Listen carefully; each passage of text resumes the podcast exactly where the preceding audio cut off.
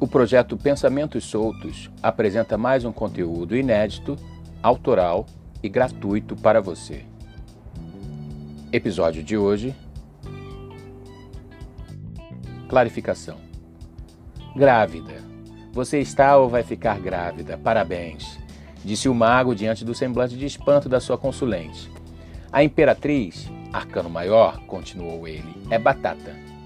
Deixa eu pedir uma clarificação aqui.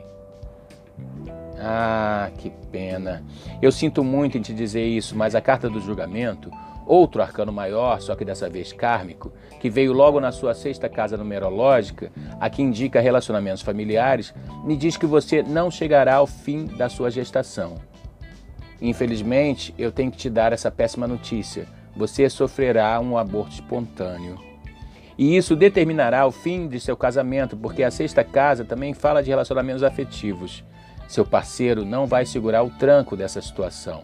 É o que diz a carta do julgamento na sexta casa. E não há muitas outras interpretações para essa carta, não, viu?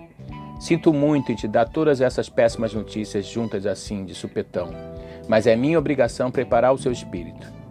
Vamos tirar só mais uma carta para clarificação. Eu peço a terceira carta para clarificar a situação dessa nossa irmã.